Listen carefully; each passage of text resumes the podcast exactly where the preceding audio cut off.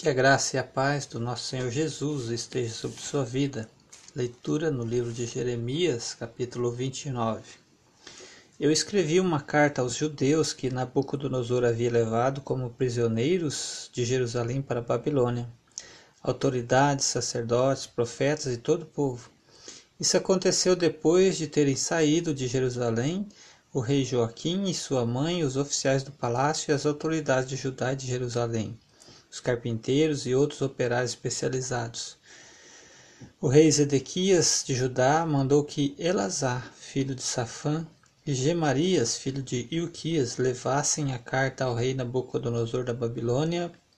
Ela dizia: O Senhor, como é que ele usou para transportar a carta aqui? O rei Zedequias de Judá mandou, a ele, mandou que Elazar, filho de Safã, e Gemarias, filho de Ilquias, levassem a carta ao rei Nabucodonosor da Babilônia. Ela dizia: O Senhor Todo-Poderoso, o Deus de Israel, diz o seguinte a todos os judeus que ele deixou Nabucodonosor levar como prisioneiros de Jerusalém para a Babilônia. Construam casas e morem nelas. Plantem árvores frutíferas e comam as suas frutas. Casem e tenham filhos e que os filhos casem e também tenham filhos. Vocês devem aumentar em número e não diminuir. Trabalhem para o bem da cidade, para onde os seus eu os mandei como prisioneiros. Orem a mim, pedindo em favor dela, pois se ela estiver bem, vocês também estarão. Eu, o Senhor Todo-Poderoso, Deus de Israel, os estou avisando para que não se deixem enganar pelos profetas que vivem no meio de vocês nem que pode adivinhar o futuro. Não deem atenção aos sonhos deles. Eles dizem mentiras em meu nome. Eu não os enviei. Eu, o Senhor, estou falando.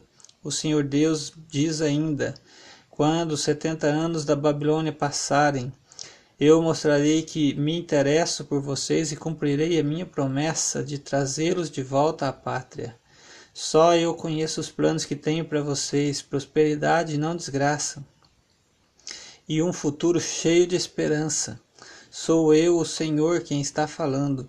E então vocês vão me chamar e orar a mim e responderei. E levarei vocês de volta à terra de onde os tirei e levei como prisioneiros. Eu, o Senhor, estou falando. Vocês dizem que o Senhor lhes deu profetas aí na Babilônia. Preste atenção no que ele diz a respeito do rei que ocupa o trono de Davi, e a respeito dos moradores de Jerusalém, isto é, dos parentes que não foram levados com vocês é, como prisioneiros. O Senhor Todo-Poderoso diz: Eu mandarei contra eles guerra, fome e doença, e farei com que sejam como figos estragados, ruins demais para serem comidos. Eu os perseguirei com guerra, fome e doença, e as nações do mundo ficarão horrorizadas com o que virem. Em todos os lugares para onde eu os espalhar, as pessoas ficarão chocadas, horrorizadas com o que aconteceu com eles. Zombarão deles e usarão o nome para rogar pragas.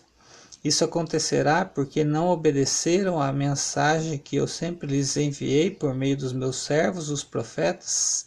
Eles não quiseram me ouvir. Mas agora todos vocês que eu deixei o rei que eu deixei o rei da Babilônia levar de Jerusalém como prisioneiros, escutem o que eu, o Senhor, estou dizendo. O Senhor Todo-Poderoso, Deus de Israel, fala contra Acabe, filho de Colaías, contra Zedequias, filho de Maazeias, e que estão usando o nome do, de, o, que estão usando o nome de Deus para anunciar mentiras. Deus disse que os entregará nas mãos do rei Nabucodonosor da Babilônia e que este os mandará matar diante dos olhos de vocês.